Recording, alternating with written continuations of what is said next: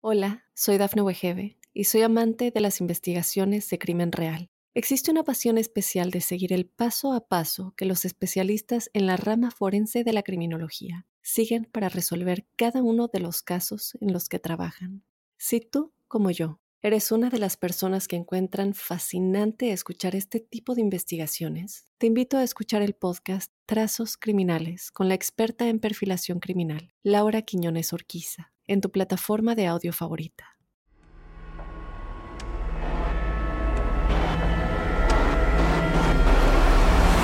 Observador Paranormal.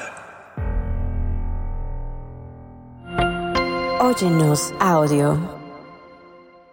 Sean bienvenidas y bienvenidos a este nuevo episodio de Observador Paranormal. Qué bueno que nos están escuchando observadores y observadoras porque el día de hoy tenemos eh, de esos temas que, que a mí la verdad me gusta como mucho indagar, sobre todo por las personalidades que uno puede encontrar en los asesinos. Que de pronto tenemos en la cabeza la forma en la que podría comportarse un asesino serial y que a veces no es compatible el, el, pensamiento o la forma de ser del asesino con lo que uno, uno realmente cree como podría ser. El día de hoy hablaremos de el asesino de colegialas. Pero antes de, de, indagar más y antes de darle como seguimiento al tema, me gustaría presentarles al que siempre está conmigo en los micrófonos, mi queridísimo amigo Juan Manuel Torreblanca. ¿Cómo estás, amigo? Muchas gracias, mi querido Robin. Antes de entrar aquí a, micrófonos, pues este platicábamos un poco de, este, de este asunto de, del asesino de colegialas de Ed Kemper ya en la historia, y ustedes lo verán, ya ustedes emitan sus propios juicios si esta persona eh, realmente fue el, pues, el reflejo de su entorno, fue en respuesta a su comportamiento, o si había un índice como de maldad en ella para comportarse y hacer los actos que él, él, hizo, ¿no? Ya ustedes ya tomarán esa decisión cada quien. Aquí nada más les expondremos esa vida triste realmente. Entonces sí me gustaría que nos platicaras un poquito de la historia de, Ed Kemper, mi querido Robin. Edmund Kemper era conocido por su gran tamaño. Mide 2 metros con 6 de altura y pesa 120 kilos. Tiene una inteligencia y naturaleza manipuladora. Kemper era conocido por tener un alto coeficiente intelectual de 145 que se considera en el rango de genio. Pues muy bien, me, gustaría irnos como al, al, inicio de la historia de Ed Kemper. Antes de convertirse en uno de los asesinos más mortíferos de la época y ser conocido por apodos como el asesino de Santa Cruz o el asesino de colegialas, Edmund Emil Kemper III, más comúnmente nombrado como Ed Kemper, fue un niño con una inteligencia por encima del promedio que tuvo la mala fortuna de pertenecer a un círculo familiar que lo orillara lentamente a cometer crímenes atroces. En, ese sentido es, teniendo esa inteligencia, ¿qué tal si nos perdimos de un gran físico? Así es. ¿Qué tal si nos perdimos de un gran biólogo? ¿Qué sé yo? Y digo, y más allá de la justificación, no, no quiero justificar al asesino, definitivamente no, porque inclusive creo que ni él se justifica en las entrevistas que tiene. Pero detenerse yo creo que en, este, en esta parte de la historia, ¿no? Este niño que era muy inteligente y por estar en ese círculo, yo creo que nos pudimos haber perdido de algo mucho más interesante que estar hablando de, un asesino. Totalmente. Ojo, eh, la inteligencia, que obviamente ya varios estudios trataremos de dejarles más información o información complementaria de estas cosas que yo les, les estoy este, diciendo, pero es, fácil. O sea, si no, no existiría el libro de, de Coleman, ¿no? De inteligencia emocional. O sea, las personas no solamente poseemos una inteligencia racional, pero él sí sufría de poca inteligencia emocional. O sea, él no tenía esta capacidad para controlar y, dominar muy bien sus emociones. Y todo esto es parte también de una inteligencia emocional que en Kemper, contraste de su inteligencia racional, pues realmente no era inteligente emocional. O sea, se dejaba ir por sus emociones hasta donde fuera, ¿no? Bueno, él nace el 18 de diciembre de 1948 en Burbank, al norte de California. Era el menor de tres hermanos, dos hermanas mayores y era siempre como muy maltratado por su madre, la cual lo castigaba y lo golpeaba. O sea, imaginen esto. Lo llegaba a encerrar en el sótano como parte de sus escarmientos, pero injustificados totalmente. Se dice que llegó a dormir durante ocho meses en ese sótano completamente en el suelo, sin una cama. O sea, imagínate qué terrible eso. Bueno, por eso yo comentaba, imagina como toda esa cosa en la cabeza que tiene este niño, esa digamos como la, inteligencia que, que empezó a desarrollar todos estos problemas, pues fueron como se, se, vieron reflejados en sus juegos de infancia. Y entonces esos juegos que podrían haber sido lindos, se fueron convirtiendo en unos juegos macabros en los que, por ejemplo, ¿no? Se dice que en el sótano intentaba replicar como una silla eléctrica o una cámara de gas. Y bueno, esto todo lo provocó ese maltrato, ¿no? Y provocó también, bueno, que Ed comenzara a odiar su vida, pero principalmente, y aquí esto es importante, empezara a odiar a su madre. Entonces, es ahí, ¿no? Digamos como en este momento de su vida, cuando comienza como a obsesionarse mucho con la muerte, empieza a destruir sus juguetes, objetos de su familia y también se dice que comenzó a matar animales, ¿no? Que es como, digamos, una de las cualidades, ¿no? Que podría tener característica del asesino serial, ¿no? Como comienza a matar animales, esa satisfacción de encontrar qué onda con la muerte quizá, ¿no? Bueno, en ejemplo de esto se asegura que mató a su propio gato. Bueno, primero antes de matarlo lo enterró bien. Y entonces, al pasar unas horas, dijo, va, lo voy a desenterrar. Se da cuenta que, pues, seguía vivo y decidió degollarlo con vida. Seguía vivo y dijo, va, lo voy a degollar. Y entonces, pues, le arranca la cabeza para examinarla. ¡Qué locura! O sea, yo a veces pienso, a veces matar cucarachas me, me, da, me da pesar. Imagina eso. Mira, yo creo que es una realidad. Ahorita se ha estigmatizado mucho este asunto de las capacidades de los seres humanos de matar a otro ser, otro ser humano, ¿no? Yo creo que para entender y analizar eh, este tipo de comportamientos hay que entender que todos tenemos la capacidad de matar a otro ser humano. Si no lo hacemos es por una elección y que muchas veces obedece a códigos morales más allá de nuestros propios impulsos. Mucha gente, y, lo, o sea, vamos, tendremos que hablarnos sinceramente, ¿cuántos de nosotros no hemos tenido estos impulsos de decir, ay, ojalá y se muriera este, ¿no? De, que, de que alguien le está haciendo algún daño y nuestra, nuestro código ético y moral es el que nos hace como refrenarnos un poco, ¿no? También tiene que ver el asunto religioso, que no me quiero meter por ese lado, pero al final están nuestros códigos eh, de comportamiento muy definidos, pues obviamente por nuestra sociedad. Pero realmente si eso se modificara, la mayoría de todos los seres humanos terminamos matando a otro ser humano en condiciones adecuadas o condiciones distintas. Eh, les puedo apostar que si está cualquiera que nos esté escuchando en una situación de guerra, realmente de guerra, y que tienes que elegir entre matar a los que están amenazando a tu familia o por ejemplo a tus hijos, vas a matarlo. O entran otros mecanismos porque se nos olvida que somos seres humanos, pero somos biológicos, o sea, somos no somos la última chupada del mango del universo, o sea, somos seres como, como cualquier animal, entonces vamos a entrar en un estado de defensa que no estás normalmente. Entonces, como pirámide de Maslow, entras en lo básico y lo básico es supervivencia y en un grado de supervivencia acabas matando a otro ser humano. Aquí lo interesante de los asesinos seriales es que no matan en ese grado de supervivencia sino empiezan a, otros rollos más oscuros, más tenebrosos, más recónditos en la mente humana jugar para realmente cometer estos asesinatos. Es lo que yo creo que nos maravilla a todos de, ver las historias de, personas como Edmund Kemp. Sí, por supuesto. Y, por ejemplo, ahorita me, gustaría como recalcar esta parte de, la historia del gato, ¿no? Que es importante como, aún estando con vida el gato, lo, lo degolla para examinar la cabeza. Esto me parece que es un gran punto, la cuestión de la cabeza. Así es. ¿No? Que, es como un reflejo. En alguna entrevista, él comenta que su papá degolla a dos de sus, de sus pollos y su mamá, o sea que aparte eran su mascota. El clásico de voy a hacer caldo, mijo, y voy a y le mato al pollo. así fue. Exactamente, sí, así fue.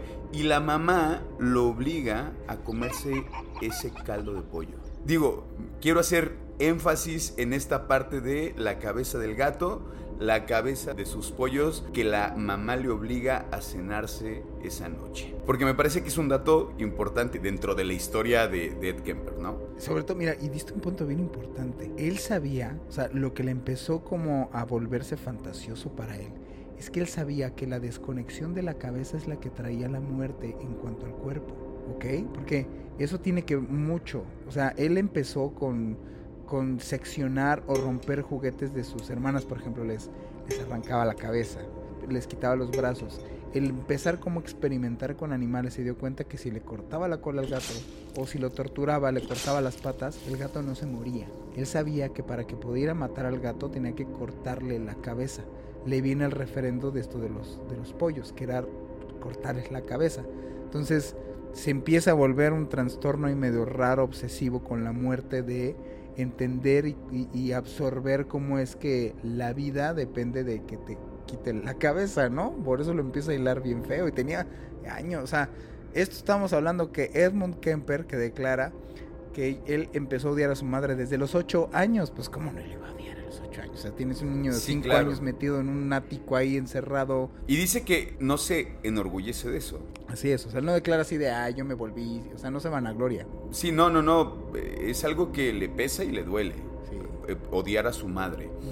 Bueno, seguimos ahí, ¿no? Con, con estos comportamientos y luego le sumas que sus padres se divorcian y luego su madre es alcohólica y conflictiva, pues deciden mandarlo a vivir con los abuelos, que los abuelos vivían en una montaña, ahí solos, ¿no? Y entonces la relación con su abuelo, inclusive, a ver, no era mala, ¿eh? Él lo enseñó a usar el rifle de caza y lamentablemente con este mismo rifle fue con el que asesinó a sus abuelos. Así es. Entonces, eh, y, los, y los mata al poco tiempo de haber sido a vivir con ellos.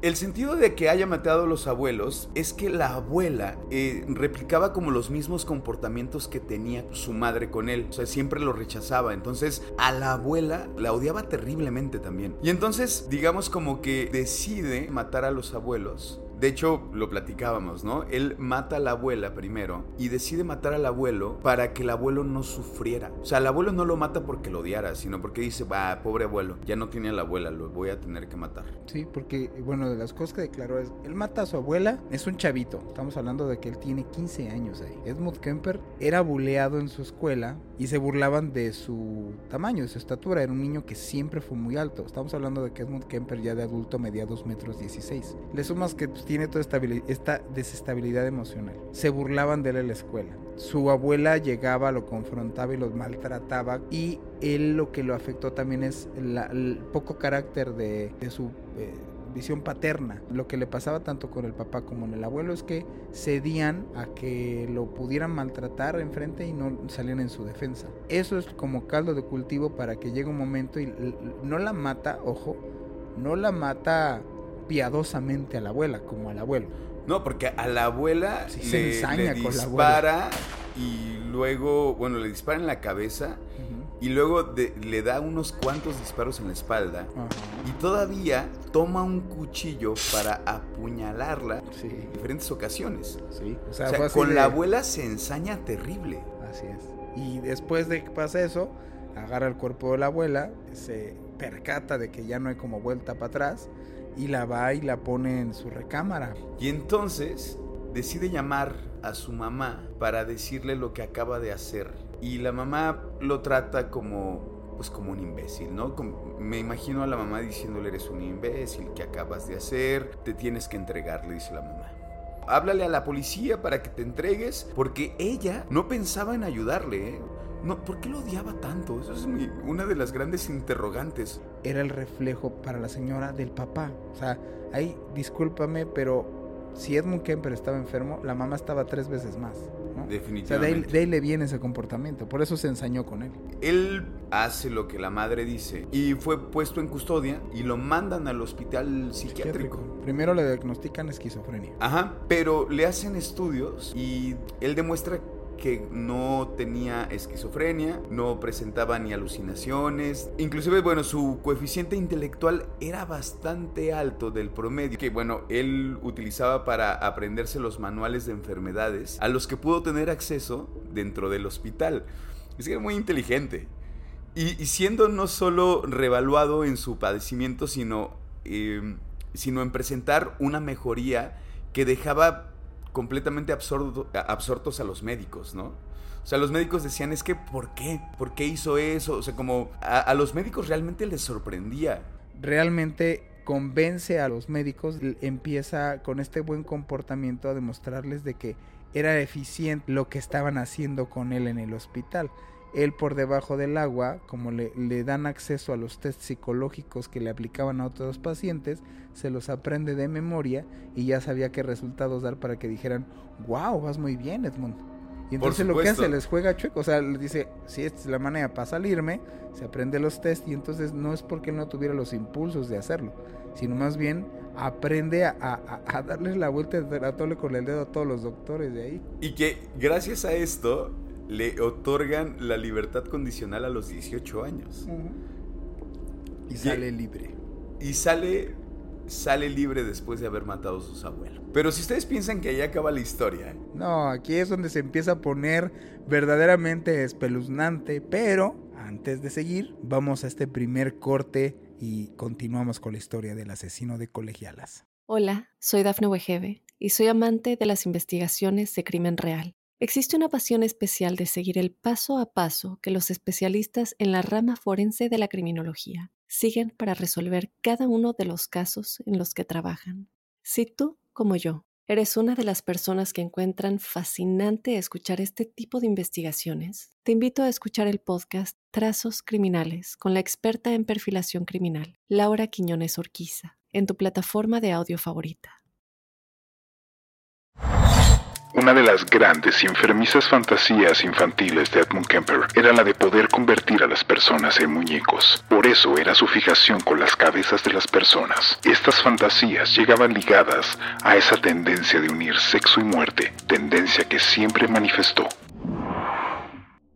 Continuamos con esta historia del asesino de colegialas llamado Edmund Kemper. Pues bueno, nos quedamos en la parte en la cual ya después de que mató a sus abuelos, lo mandan a primero a la correccional, se dan cuenta o se dan cuenta supuestamente en ese entonces que tiene un problema psicológico, lo mandan con un mal diagnóstico de esquizoide a un hospital psiquiátrico y en el hospital psiquiátrico esta persona que se sabía verdaderamente este llevar eh, a la gente a, a la bolsa, se aprende todos los test psicológicos, se gana a los doctores y lo sueltan a sus 18 años. Él lo declara en en, este, en entrevistas más violento, más iracundo, más incontrolable y sale a sus 18 años, pues ahora sí a cometer una serie de asesinatos en los cuales el registro que se tiene es oficialmente 10, pero él declara haber eh, asesinado al menos 35, ¿no? Entonces, Ed logra que su madre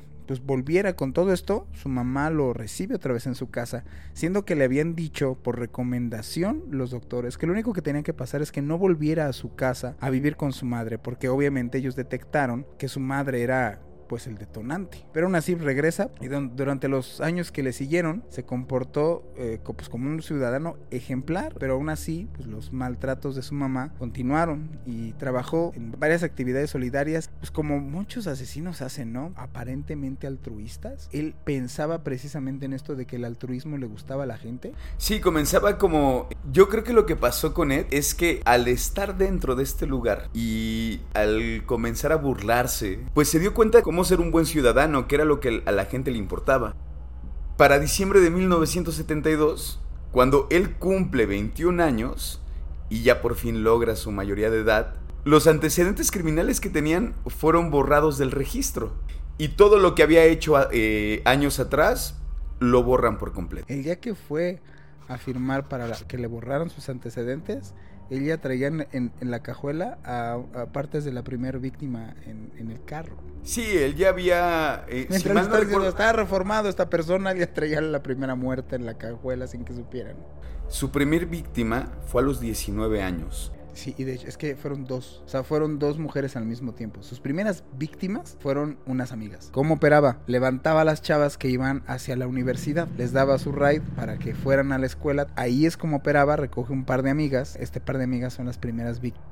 Y bueno, varios de los factores era que, bueno, lo primero es que él tenía una pinta muy agradable, ¿no? Y otra de las cosas que se cuenta es que, bueno, la mamá trabajaba en esta escuela y su carro tenía una, una calcomanía, ¿no? La gente después de que empezaron a pasar estos asesinatos, salieron las autoridades diciendo de que solamente abordaran vehículos oficiales o vehículos como aprobados por ellos que eran que portaran un engomado de la escuela. Esto garantizaba que supuestamente estaban a salvo porque pertenecía a alguien que trabajaba ahí en la universidad. Entonces, esto también ayudaba a Edmund Kemper. Veían este engomado en el carro de Edmund, decían, bueno, pues es alguien que trabaja en la escuela, es alguien que está, es parte de la universidad. Entonces se sentían, incluso alentado por las autoridades, más confiadas en abordar un, carro de este tipo. Sí, no, porque algo que comentábamos también en, la, en nuestra charla posterior, ¿no? Lo que de pronto puede pasar con, con los asesinos, que algo que pueden llegar, digamos, a disfrutar es como la cuestión de la observación. El poder observar no solamente es una cuestión de visual, sino también de escucha, como hay que planear como todo el terreno. Y eso para los asesinos es algo que pueden disfrutar mucho. Pues para él fue muy fácil. Era como de, claro, puedo subir fácilmente a las estudiantes. sin ningún problema. Así es. Y porque podía ir a la universidad, podría estar dentro de la universidad en su auto observando quiénes iban a ser sus siguientes víctimas. Así es.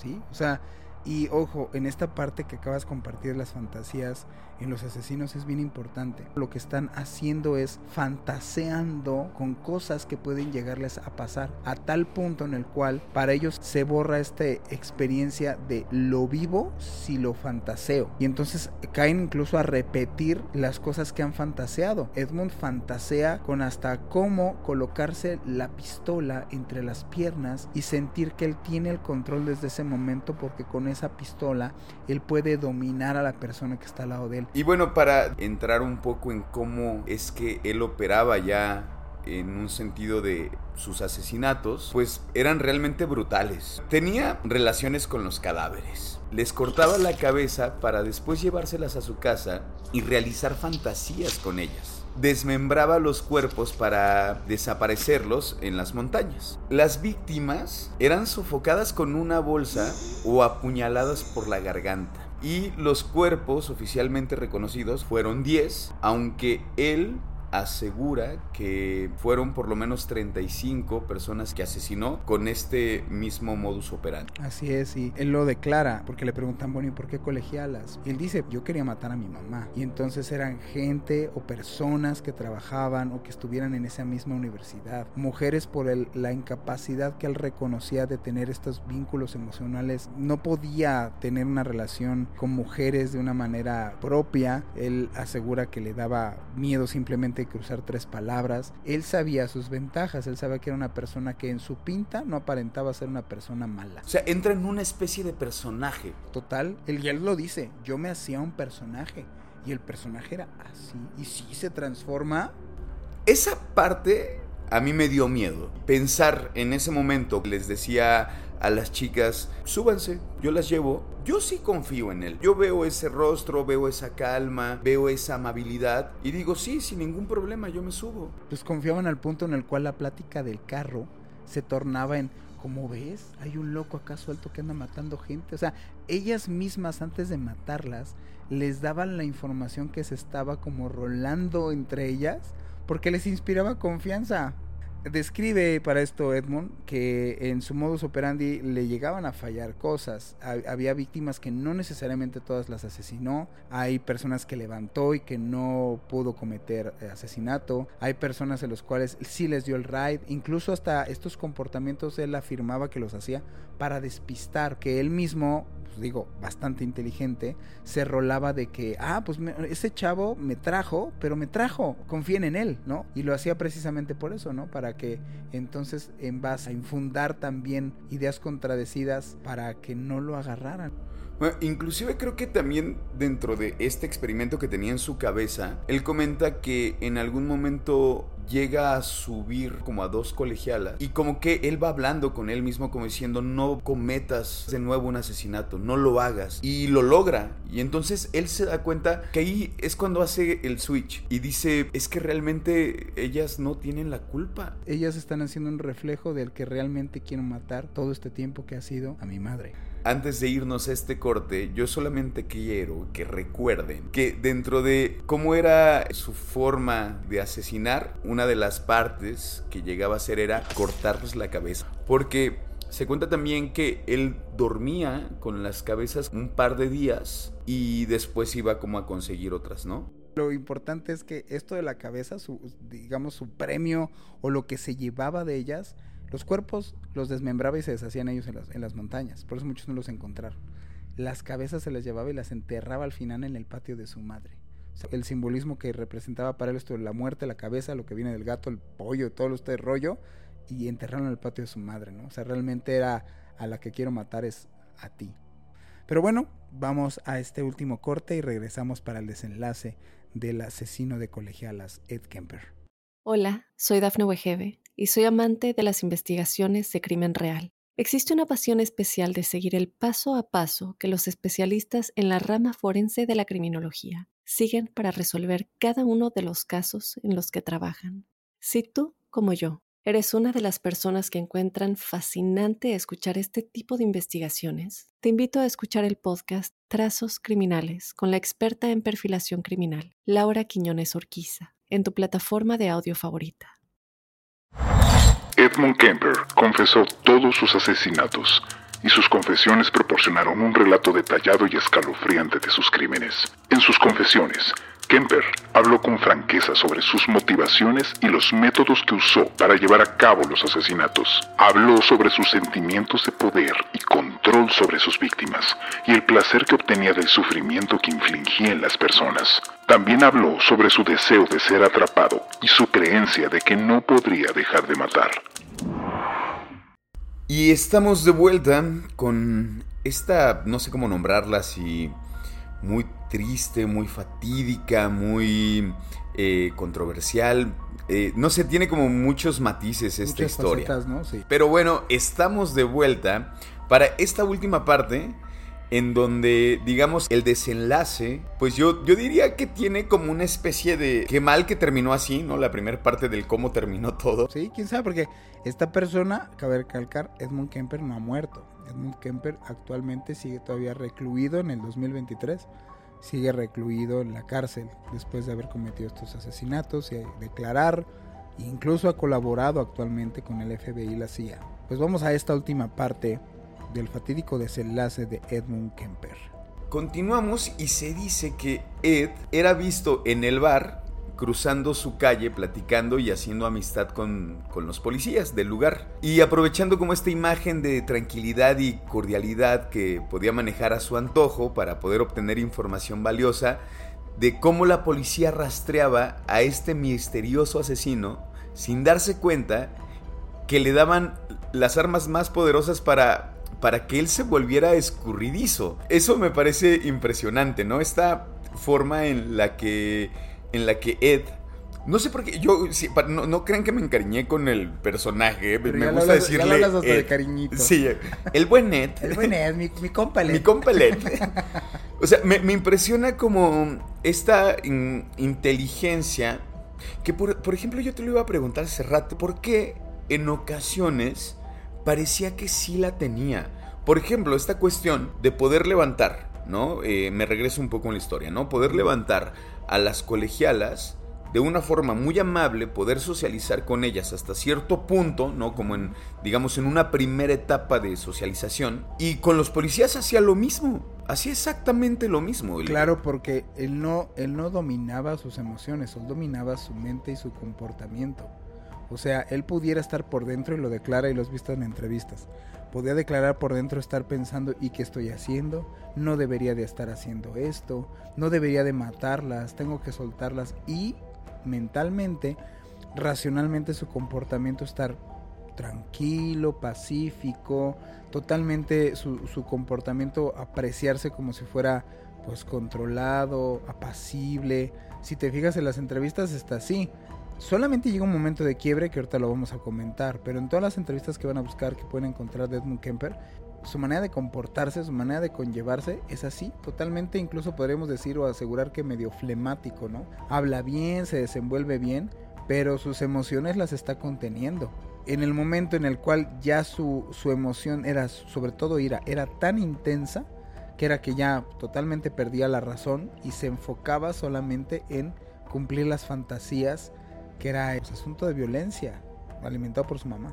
Y es que, no sé, a mí también esta cosa que me parece interesante, cuando él empieza a acudir al bar, a, digamos, como a codearse finalmente con los policías, como para ir detectando, ¿no? Cuál era como la, la, forma en, lo, en cómo estaban buscando a este asesino que no sabían que tenían de frente al mismísimo Ed, ¿no? Que era el que había sido culpable, pues, de todos los asesinatos que estaban sucediendo al norte de California. Y a pesar de eso, hay un momento en donde él decide detenerse.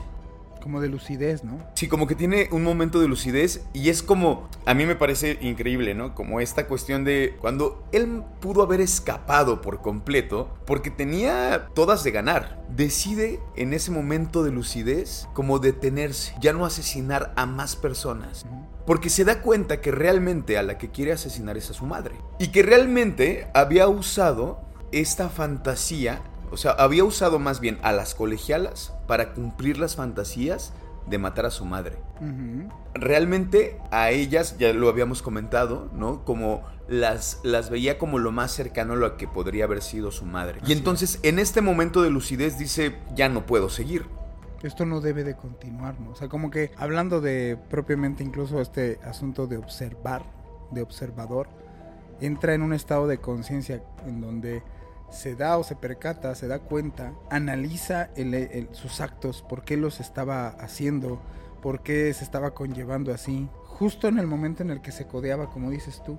A mí me encantaría en esta parte nos compartieras en esta visión de actor, si realmente un actor pudiera llegar a profundizar a estos puntos, como lo que comentábamos de esta famosa película de Joker, pudieras profundizar a esos puntos de de conciencia para poderlo representar en un personaje. A mí me llama mucho la atención que estas personalidades que han eh, representado gente que está loca, pues luego acaban como, como tocaditas, ¿no? Esto que le pasó, por ejemplo, a Heath Ledger tratando de hacer el Joker, tratando de ser un loco, y luego ahora vemos la, interpretación de, de Joaquín Phoenix, ¿hasta qué punto como persona te toca tratar de emular estas estos comportamientos y estas sensaciones no te contamina?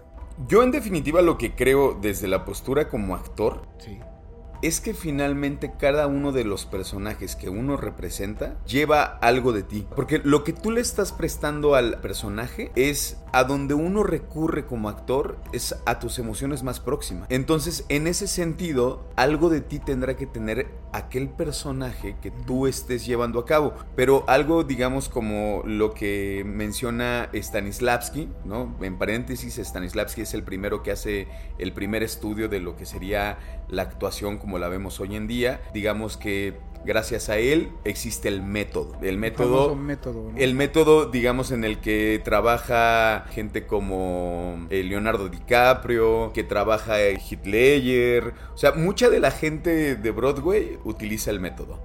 Y la idea es encarnar al personaje, vivir al personaje. Lo que propone este, este autor, Stanislavski, es, en algún momento habla del sí mágico. ¿Qué pasaría si tú estuvieras en esa situación? ¿Qué pasaría si yo fuera un asesino? ¿Cómo pensaría yo como asesino? En ese sentido yo creo que, bueno, en la parte actoral uno tiene que trabajar mucho sobre todo sobre la investigación digamos, si a mí me tocara hacer el personaje de este, de, este asesino serial, yo definitivamente usaría sus videos, por ejemplo. Es ver cómo se comporta, cómo es que habla con la otra persona, ver la serenidad con la que está. Y entonces empiezo a profundizar. Y lo que tiene que suceder es que yo como actor debo de saber que lo que estoy haciendo es ficción. No tengo que dejar que nada pase porque le estoy prestando mi cuerpo, le estoy prestando mis pensamientos, le estoy prestando mis emociones, pero debo de saber que eso solamente es por un cierto momento. No me puedo quedar con nada de eso. Bueno, entonces podrías afirmar que alguien que no está tan educado en esa parte, o sea, un actor improvisado, sí puede correr el riesgo de estar jugando a que soy el loquito y algo se permee. Yo creo que lo que podría pasar es que te des cuenta que realmente tengas un problema.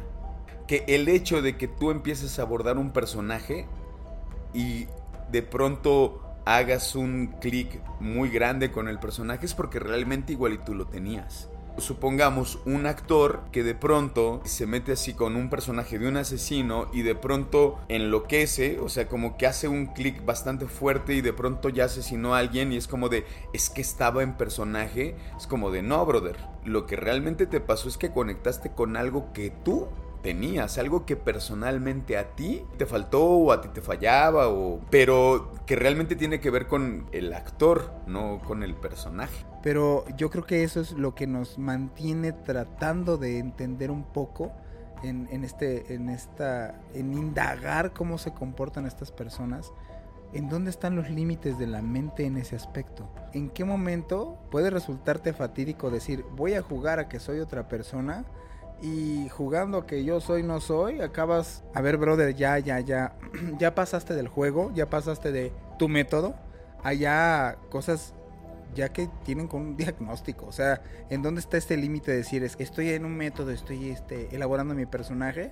A que, ah, es que mi personaje atropella gente y te sacas, agarras un carro, te puedes atropellar gente. ¿En qué punto está que se, se puede llegar a borrar el límite de la fantasía con la realidad para un actor? ¿Qué es lo que le pasa a un asesino? O sea, por ejemplo, ahorita de Edmund. ¿Qué es lo que le pasa a Edmund? Empieza a abordar este rollo fantasía-realidad y se borra esa línea hasta que él mismo, en algún punto de su vida que estamos comentando, se observa a sí mismo y nota que la fantasía que está alimentando su realidad la ha creado en base al odio de su madre. ¿En qué punto un actor puede llegar a borrarse esta línea de fantasía?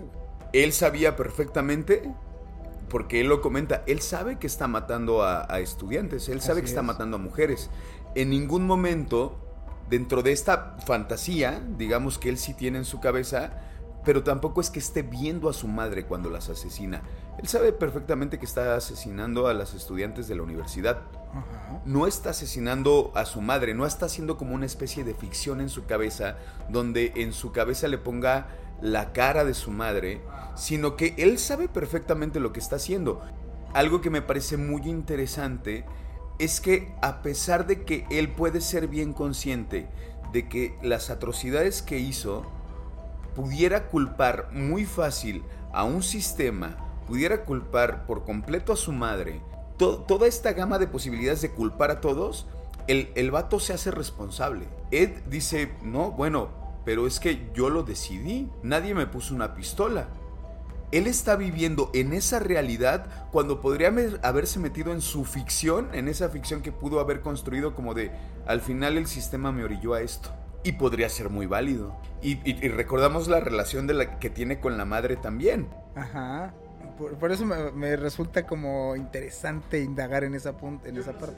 Todo lo que había alrededor de él, a mí me parece que lo orillan a tal cosa, todas esas atrocidades y uno podría decir, bueno, pues nada más hubieras matado a tu mamá y punto. Pero dentro de este sentido del pensamiento que tenemos es que, ¿cómo voy a matar a mi mamá? ¿Qué es lo que le pasaba? Eh? Matar a mi mamá es malo. Porque en alguna entrevista también lo dice, yo odiaba a mi mamá de los, desde los ocho años y nunca me sentí bien con eso. Inclusive la amaba dentro del pensamiento es claro, pues las mamás son buenas, las mamás quieren, las mamás cuidan. Pero la mamá de él, ¿no? La mamá de él lo, encerraba en el sótano. Y aún así, dentro del el bien de su cabeza era, yo quiero amar a mi mamá, no puedo odiarla. Y entonces, pues a donde llegó, fue como, bueno, no puedo matarla a ella, pero si tengo todo este rencor y todo este odio que hay dentro de mí, lo puedo sacar pues asesinando a gente inocente. Y que a mí me parece increíble este momento donde él dice, ya no tengo que matar a otras personas, tengo que matar A mi mamá. a mi mamá y lo planea. Así es, a una semana él planea el asesinato de su madre. La madre de Ed sale a divertirse con una amiga una noche. La amiga de la mamá llega antes. Ed la mata y la encierra en un armario. Ella, la mamá, regresa a su casa, se sienta en su sofá, venía alcoholizada, y toma un libro y lo, comienza a leer. Ed la escucha que, que llega, se acerca y sin decir una sola palabra se acerca a su mamá y en ese momento lo pueden encontrar en los materiales que vamos a dejar en redes sociales, en donde él se acerca y su mamá voltea y le dice, ay, como en, como en tono de queja, ahora vas a querer platicar y estar toda la noche. Y entonces él lo describe, en, en- cuando describe esta situación en las, en las entrevistas es el único momento en el cual Ed se quiebra. Porque él ya sabe que la quiere matar, él ya sabe que la va a matar. Y se acerca, yo creo, con, una, con un dejo de esperanza, decir, es que no te quiero matar, de verdad es que quiero actuar bien, por eso ni le dice nada. Y ella voltea y dice esto. Es que imagínate, yo también pensé, pensé eso, Juan. Pienso que él llega a su cuarto con este pensamiento de estoy harto de ti, te voy a matar, pero con, con esta pizca de esperanza de que la mamá le dijera, ¿cómo estás? Siéntate, ¿cómo estás? ¿Quieres platicar? Platiquemos. ¿Cómo has estado? Porque recordamos que Ed no entablaba plática con ella, o sea, no hablaban. O sea, Ed no tenía una comunicación con ella. El hecho de que él se hubiera acercado en ese momento, quizá ahí hubiera cambiado el rumbo de esa historia. Igual y no ni nos hubiéramos enterado de toda esta historia porque Ed se hubiera salvado perfectamente, hubiera sanado. Quizá, quizá, digo, me estoy inventando una historia bastante romántica. y le dice, no, buenas noches. Y se sale del cuarto. Y todavía la mamá lo sigue. O sea, ahí es donde dices, ay no, señora, o sea, no se ayuda ni poquito. Todavía- la verdad, todavía mamá va- la mamá va atrás de él, lo sigue, como viene alcoholizada, viene envalentonada, y le reprocha de que en siete años no ha tenido relaciones con ningún hombre, gracias a él, gracias a que la gente la voltea a ver como la mamá del hijo del asesino, ¿no? Entonces ahí es donde yo creo que la mamá, de la manera más burda, de la manera como dicen el viejo dicho, uno cosecha lo que siembra. Ed espera a que se quede dormida, ella se duerme y entonces después de unas horas él llega con un martillo, la mata a martillazos en la cabeza, la degolla, le corta la cabeza, él declara en, en entrevistas que a propósito humilló su cadáver, o sea, se, se refiere a que mantuvo relaciones con la cabeza de su mamá, le cortó las cuerdas bucales, la puso en un cesto de basura y la dardeó hasta que se cansó. Terminando esto, Ed Kemper lo que hizo es huye primero a varios estados, se siente como, pues obviamente él lo declara, se descompone físicamente, tiene una especie como de catarsis. En lo absoluto piensen como una catarsis positiva, sino al contrario, se siente mal físicamente. Él declara que murió una parte de él en ese momento. En entrevistas es donde él llora y, se da cuenta de, de- lo confiesa tal cual así, dice, es que yo, yo no vengo de una lagartija ni vengo de una roca, yo vengo de mi mamá. Eh, fíjate que lo, lo comentábamos hace rato, llegas a tener lástima por él. Sí, Y no sé, digo, a, a mí confieso que me rompió un poco, ¿eh? Yo cuando estaba viendo la entrevista y veo cómo empieza a platicar toda su historia y llega a este punto de la entrevista donde logras ver cómo se comienza a quebrar en cuanto menciona esa noche de las últimas palabras de su madre. sí. Yo creo que lo sigue atormentando esa noche. Me parece que no, no le duele ninguna de las, de las muertes eh, que hizo antes. O sea, no le duele inclusive ni la muerte de sus abuelos. La única muerte que yo creo que le ha de pesar muy fuerte es la de su madre. Sí, él lo confiesa después de, de que él mismo se empieza a reprochar de que mató a estas otras mujeres y más allá de tener un sentimiento por ellas, sino más bien el sentimiento de que se las arrebata a su familia sin, y lo declara, la oportunidad de que le dieran lo que le faltó a él, o sea, amor de familia. Eso es lo como que se arrepiente de las cosas que hizo, de los asesinatos a las chicas, a las colegialas. Pero donde yo siento que es su verdadero arrepentimiento en cuanto, en cuanto a toda esta situación de su vida que, le, que, que él pasó fue el asesinar a su mamá. O sea, y que no nada más implicaba el asesinato a su madre, sino sellar que nunca lo quiso. Sellar que él tuvo y actualmente tiene que vivir una vida sin sentir el amor de su madre. Hasta aquí la historia de Ed Kemper. Vamos a subir ese Así es. material. Vamos a subirla eh, a las redes sociales para que puedan ver la imagen de este asesino serial.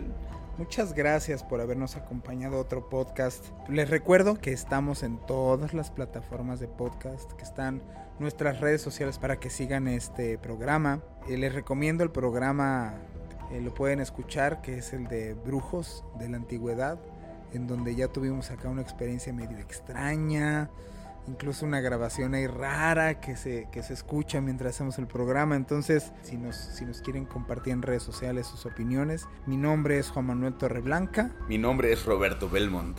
Observadoras y observadores, nos vemos en el siguiente podcast.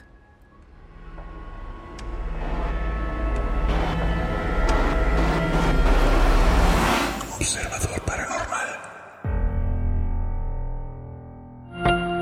Óyenos audio. Hola, soy Dafne Wegebe y soy amante de las investigaciones de crimen real. Existe una pasión especial de seguir el paso a paso que los especialistas en la rama forense de la criminología siguen para resolver cada uno de los casos en los que trabajan. Si tú, como yo, eres una de las personas que encuentran fascinante escuchar este tipo de investigaciones, te invito a escuchar el podcast Trazos Criminales con la experta en perfilación criminal, Laura Quiñones Orquiza, en tu plataforma de audio favorita.